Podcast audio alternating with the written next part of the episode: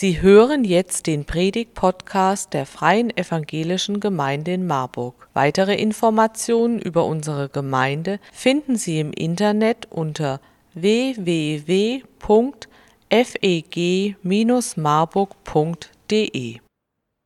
Im Mittelalter war ja manches ein bisschen anders als heute. Zum Beispiel Kunst, Malerei. Die gab es zum größten Teil in den Kirchen. Das heißt auch, es wurden vor allem christliche Motive gemalt. Und ein solches Bild habe ich euch heute Morgen mal mitgebracht. Keine Sorge, wenn ihr nicht alles erkennen könnt, kein Problem. Ich sage das Wichtigste noch dazu.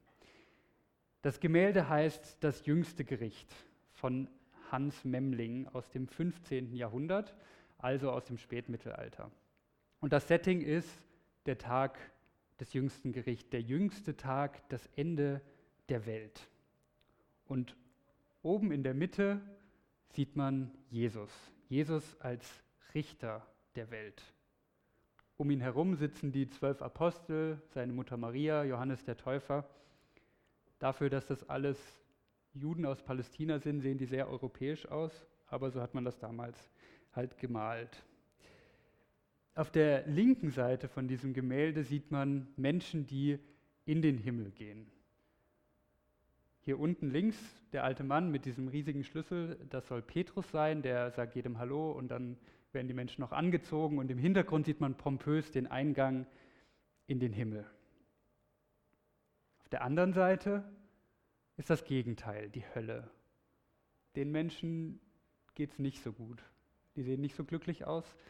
Ähm, sie erleiden Qualen. Da sind Flammen, da sind so schwarze Figuren. Das sollen wahrscheinlich Dämonen oder Teufelchen sein, die die Menschen quälen. Am interessantesten an diesem Bild finde ich das, was unten in der Mitte ist. Das ist Erzengel Michael. Im Hintergrund sieht man die Toten, wie sie aus den Gräbern kommen. Und Michael hält die sogenannte Seelenwaage. Das heißt, jeder Mensch und jede Seele wird geprüft und wird genau abgewogen, was hat dieser Mensch in seinem Leben getan.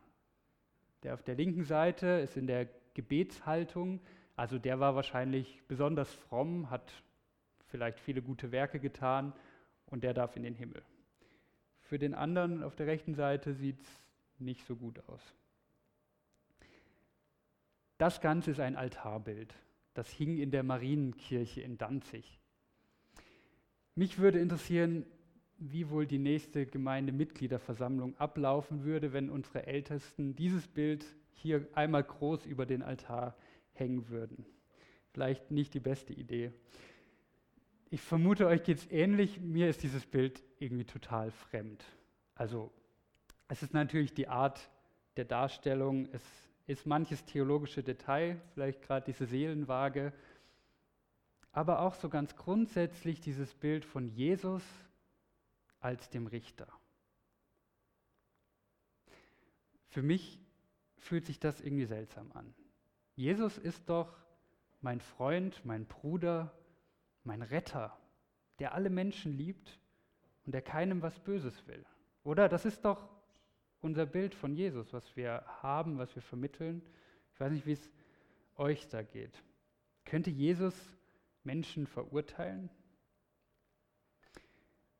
Dieses Bild kommt natürlich aus dem finsteren Mittelalter, wie man es oft genannt hat.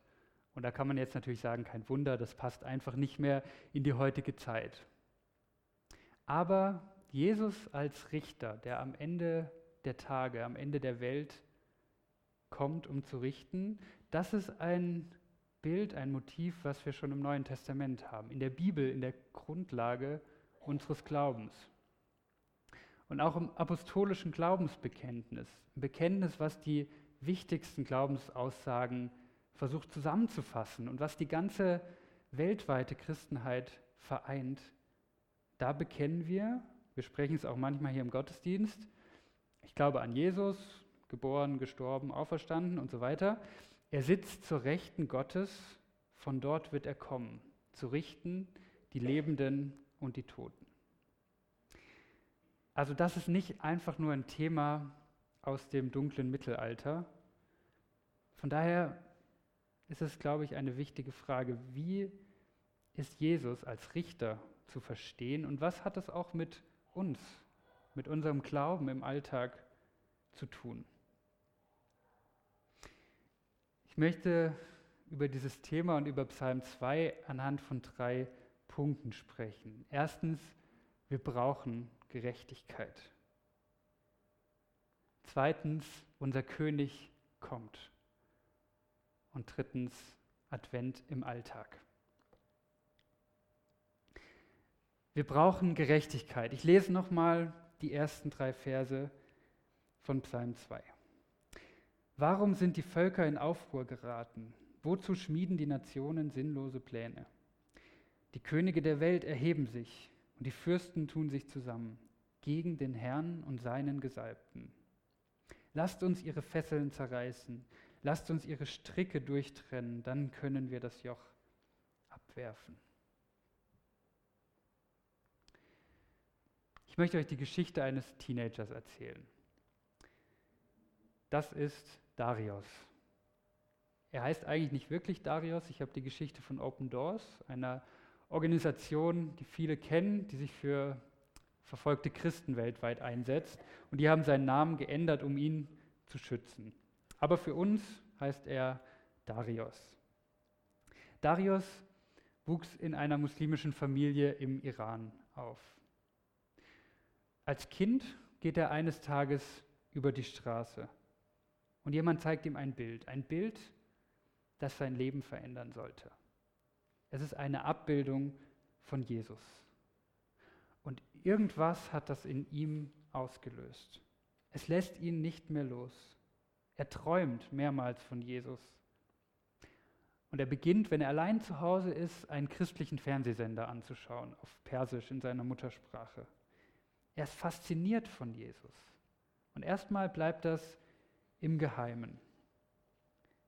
Aber das sollte sich bald ändern. Im Iran läuft manches ein bisschen anders und Darius bekommt schon mit acht Jahren seinen ersten Job.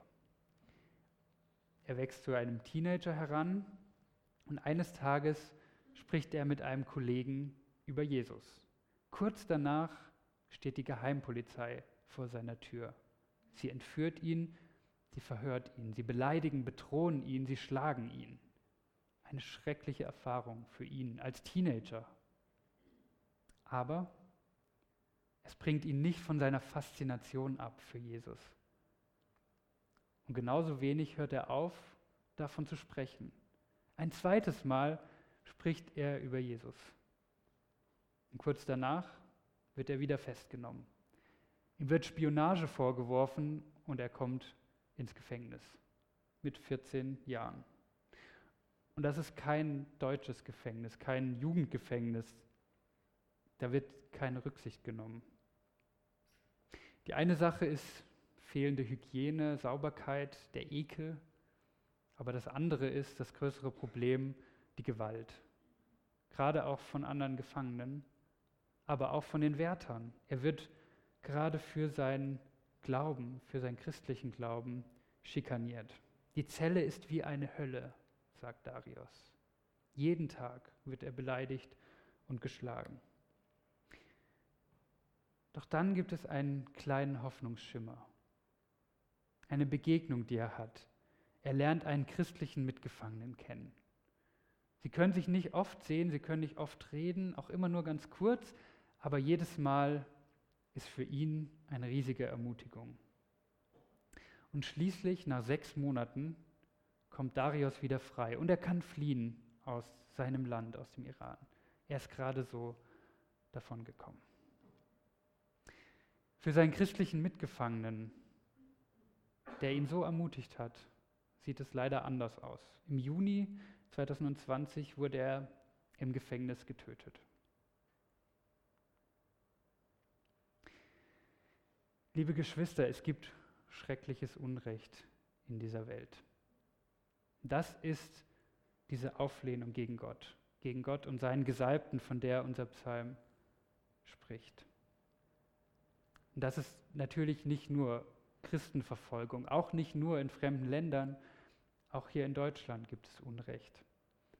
Wenn auch nicht so viel wie in manchen anderen oder in vielen anderen Ländern. Wir haben es unfassbar gut hier in Deutschland. Ich glaube, deshalb verdrängen wir schnell, zumindest geht es mir so, wie viel schreckliches Unrecht es in dieser Welt gibt und wie dringend diese Welt es nötig hat, dass ihr jemand Gerechtigkeit bringt, dass dem Unrecht jemand ein Ende macht.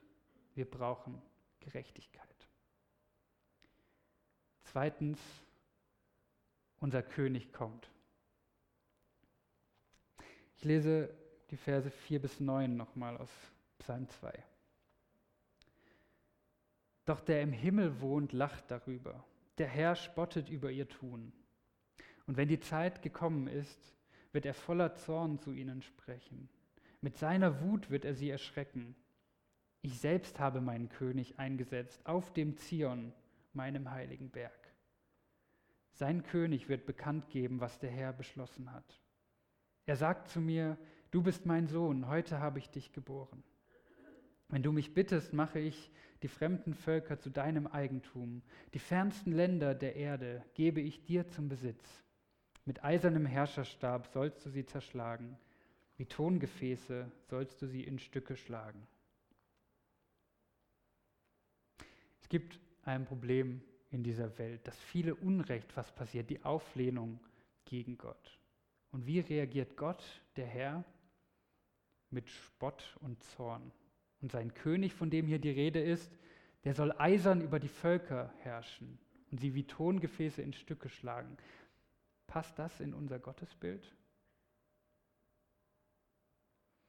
Im ersten Johannesbrief im Neuen Testament lesen wir, Gott ist Liebe. Gott ist die Liebe selbst. Ist das derselbe Gott, von dem hier die Rede ist? Wie kann Liebe und Zorn zusammenpassen? Ich will mich mal an einem Beispiel aus der Kindererziehung probieren, auch wenn ich da noch nicht so viel Erfahrung habe. Zumindest aus Elternsicht, aus der anderen Perspektive kenne ich es zumindest. Wenn ich, so Gott will, eines Tages eine Familie mit Kindern habe, dann wünsche ich mir als Vater natürlich, dass es meinen Kindern gut geht, weil ich sie liebe. Wenn ich mir vorstelle, jetzt kommt jemand und will meinen Kindern etwas antun, also ernsthaft verletzen oder Schlimmeres, wäre es da nicht richtig, als Vater zornig zu werden?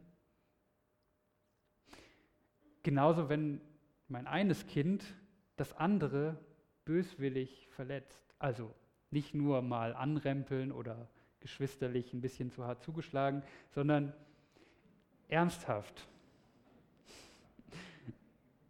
ernsthaft und mit voller Absicht und böswillig.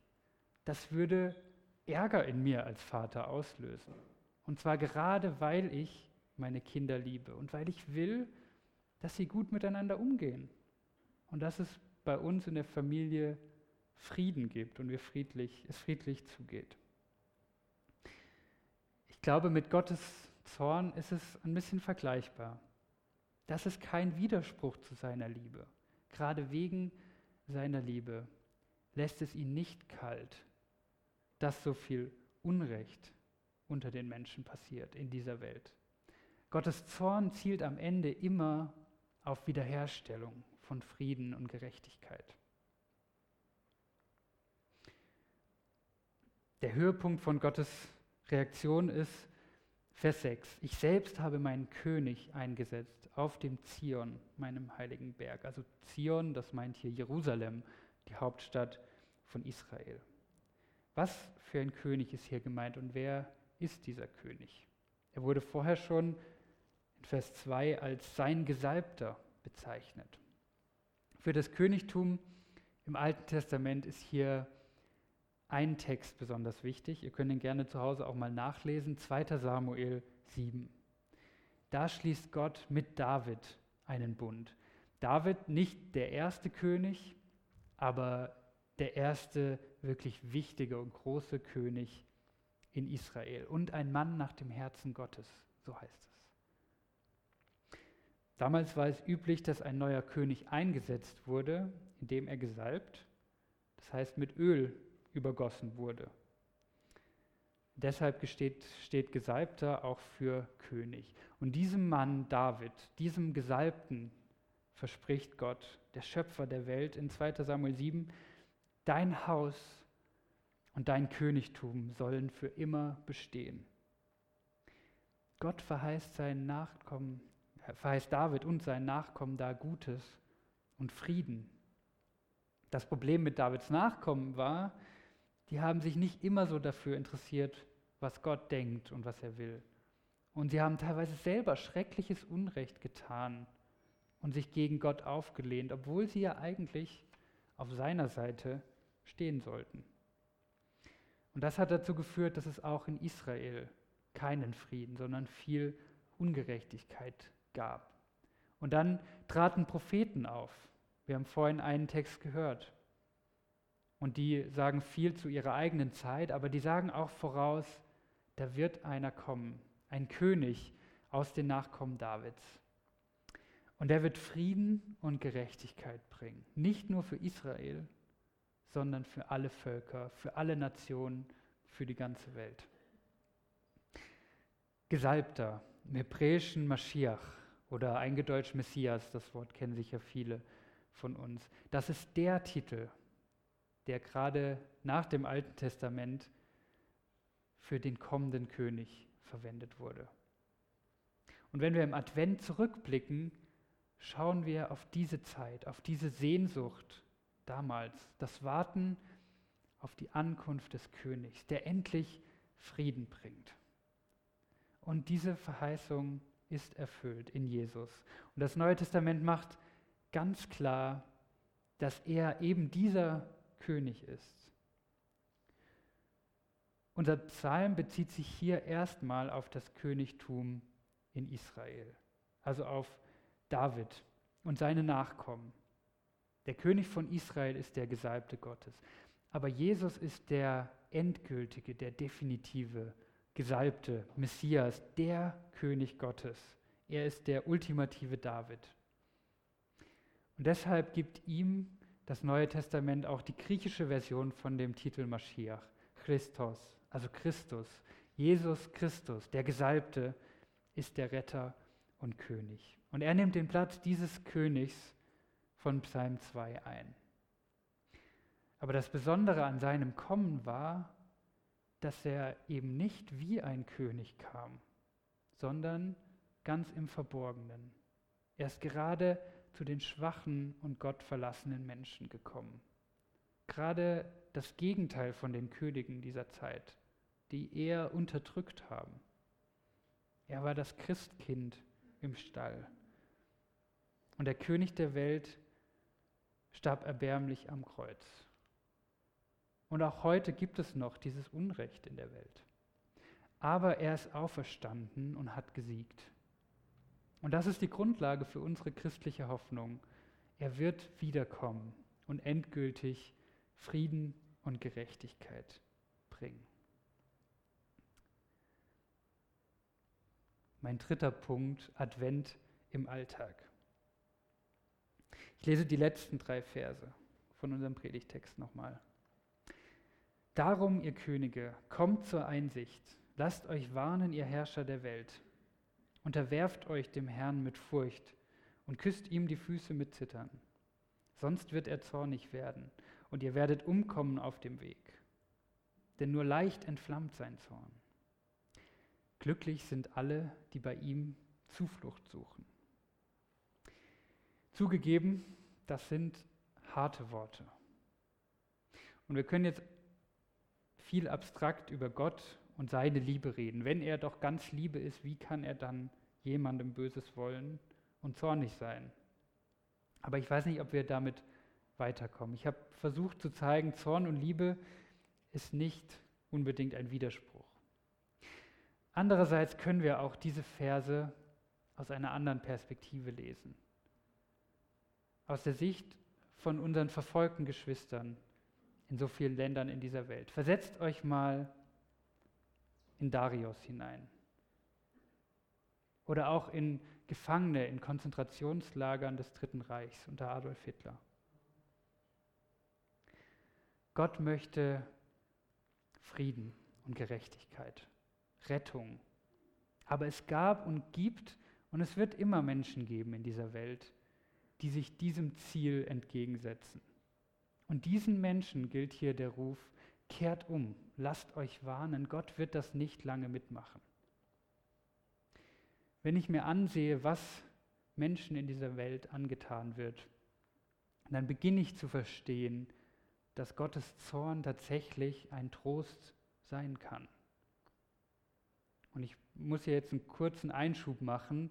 Manche denken vielleicht gleich daran, Jesus hat doch gesagt, wir sollen unsere Feinde lieben.